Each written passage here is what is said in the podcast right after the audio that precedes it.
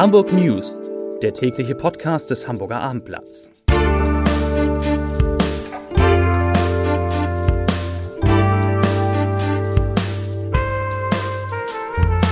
Herzlich willkommen. Mein Name ist Bernd Röttger und ich freue mich, Sie heute wieder einmal am Mikrofon begrüßen zu dürfen. Heute geht es natürlich wieder um Aktuelles zum Thema Corona. Eine BioNTech-Impfampulle im Museum für Hamburgische Geschichte, um den Traum der Hamburger von der eigenen Sauna und darum, was die Schauspielerin Iris Berben mit Hamburg verbindet. Aber zunächst einmal, wie immer, die Top 3 der meistgelesenen Geschichten auf abendblatt.de. Platz Nummer 3. Containerschiff Ever Given blockiert den Suezkanal. Das sind die Folgen für den Hamburger Hafen. Platz Nummer 2. Illegales Rennen auf der Elbchaussee. Räder Sohn gestoppt. Platz Nummer 1. Corona-Pandemie. Neue Impftermine. Diese Hamburgerinnen und Hamburger sind jetzt dran. Bleiben wir beim Thema Corona. Keine Entspannung in Sicht. Die Sozialbehörde meldete am Freitag 543 neue Corona-Infektionen in Hamburg.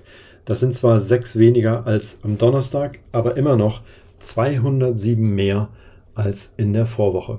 Erneut steigt der Inzidenzwert sprunghaft an, von 128,6 auf nun 136,1 Neuinfektionen pro 100.000 Einwohner. Die Zahl der Covid-19-Patienten Infekten in den Krankenhäusern liegt bei 252. Davon sind 86 Menschen so schwer erkrankt, dass sie intensiv medizinisch behandelt werden müssen.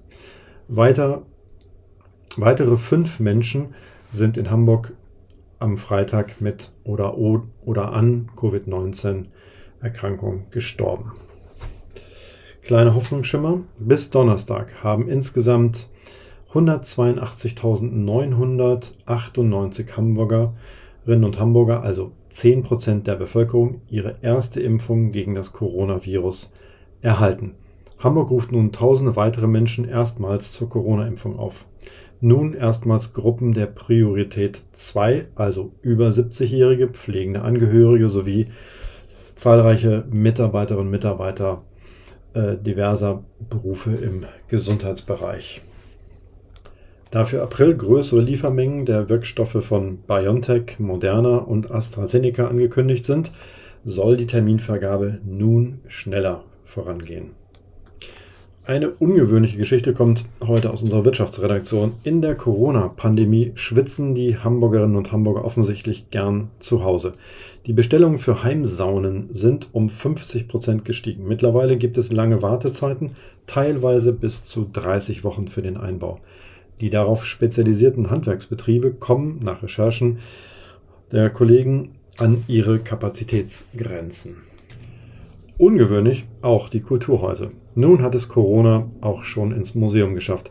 Das Museum für Hamburgische Geschichte erforscht und dokumentiert auch die neuere Stadtgeschichte. Kurator Sönke Knopp hat mittlerweile ein stattliches Corona-Archiv am Holstenwall angelegt. Darin findet sich unter anderem die erste BioNTech-Impfampulle, die in Hamburg verabreicht wurde, Schilder von gesperrten Spielplätzen, ein Mikrofon mit Schutzfolie und natürlich Toilettenpapier, aber auch vieles mehr. Aus der Sammlung soll später einmal eine Sonderausstellung oder ein Teil der Dauerausstellung des Museums entstehen. Kommen wir zu den Nicht-Corona-Themen. Seit Monaten tobt um das geplante Bürohaus an der Ecke Neuer Pferdemarkt, Neuer Kamp ein Streit im Stadtteil St. Pauli.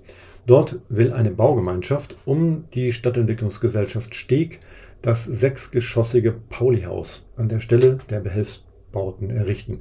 Die Verhandlungen mit dem Maharaja waren gescheitert, obwohl das Restaurant zunächst an den Planungen beteiligt war. Nach Angaben der Investoren hat dieser Streit das Projekt zuletzt um rund zwei Jahre verzögert. Nun soll das Restaurant am 30. März geräumt werden.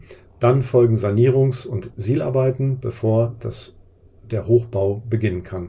Eine Fertigstellung könnte nun frühestens Ende 2023 erfolgen. Und noch ein Bauprojekt. Hafenquerspange, Hafenpassage oder schlicht A26 Ost. Das Projekt hat viele Namen und ist, unabhängig von der A26, bereits seit Jahrzehnten im Gespräch. Nun gibt es einen Zeithorizont. Bis man von Moorburg nach Stillhorn innerhalb von sechs Minuten gelangt, soll es nur noch zehn Jahre dauern. Für den letzten Abschnitt wurde jetzt die Planfeststellung beantragt. Die A26 wird die Süderelbe bei Moorburg auf einer neuen Schrägseilbrücke queren, die der alten Kühlbrandbrücke erstaunlich ähnlich sehen soll. Bei Kirchdorf soll es einen 1,6 Kilometer langen Tunnel als Lärmschutz geben. Die geschätzten Baukosten für das Projekt liegen derzeit bei 1,85 Milliarden Euro. Das Hamburger Abendblatt hat ein eigenes Magazin über die große deutsche Schauspielerin Iris Berben gemacht und natürlich mit ihr über Hamburg gesprochen. Denn ihre Beziehungen zur Hansestadt sind ganz besondere.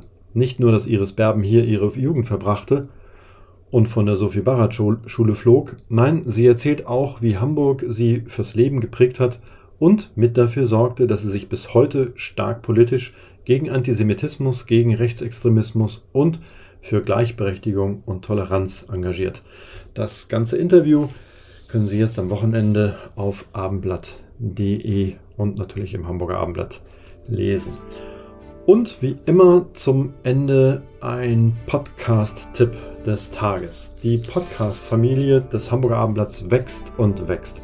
Morgen starten meine lieben Kolleginnen Sabine Tesche und Iris Müdlach ihren neuen Podcast von Mensch zu Mensch. In der nunmehr 24. Podcast-Reihe des Abendblatts sprechen Sabine Tesche und Iris Müdlach mit Menschen, die Mut machen.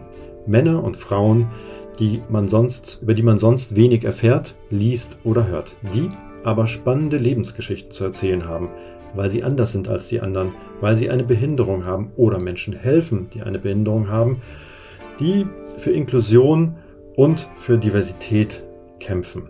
Im Premieren-Podcast ist Edina Müller zu Gast. Die 37-Jährige ist nicht nur eine der erfolgreichsten deutschen Sportlerinnen, sie ist Paralympics-Siegerin im Rollstuhl Basketball und wurde nach einem Wechsel der Sportart auch Weltmeisterin im Einer-Kajak. Sondern auch sie ist auch Sporttherapeutin im Klinikum Boberg und Mutter eines zweijährigen Sohnes. In dem Podcast erzählt Edina Müller, wie sie ihr eigenes Tief als Jugendliche überwunden hat und wie sie ihre Erfahrungen ihren querschnittsgelähmten Patienten helfen. Sie berichtet in ihrem, von ihrem Alltag als Mutter, von Schwierigkeiten und Ängsten, von Glücksgefühlen und warum das Kanufahren ihr ein Gefühl von Freiheit vermittelt. Der Podcast von Mensch zu Mensch erscheint künftig alle 14 Tage auf abendblatt.de slash podcast sowie den gängigen Podcast-Plattformen.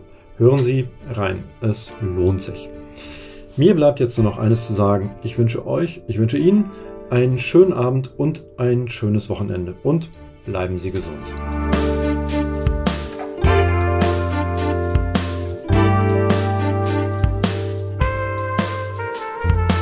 Weitere Podcasts vom Hamburger Abendblatt finden Sie auf abendblatt.de slash podcast.